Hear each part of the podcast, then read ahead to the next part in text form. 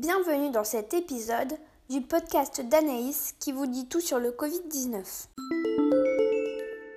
Confinement. Qu'est-ce qui est prévu pour les SDF En France, l'objectif est de confiner un maximum de sans-abri dans des chambres individuelles, de centres d'hébergement, d'hôtels ou de bâtiments inoccupés ou vidés pour les accueillir.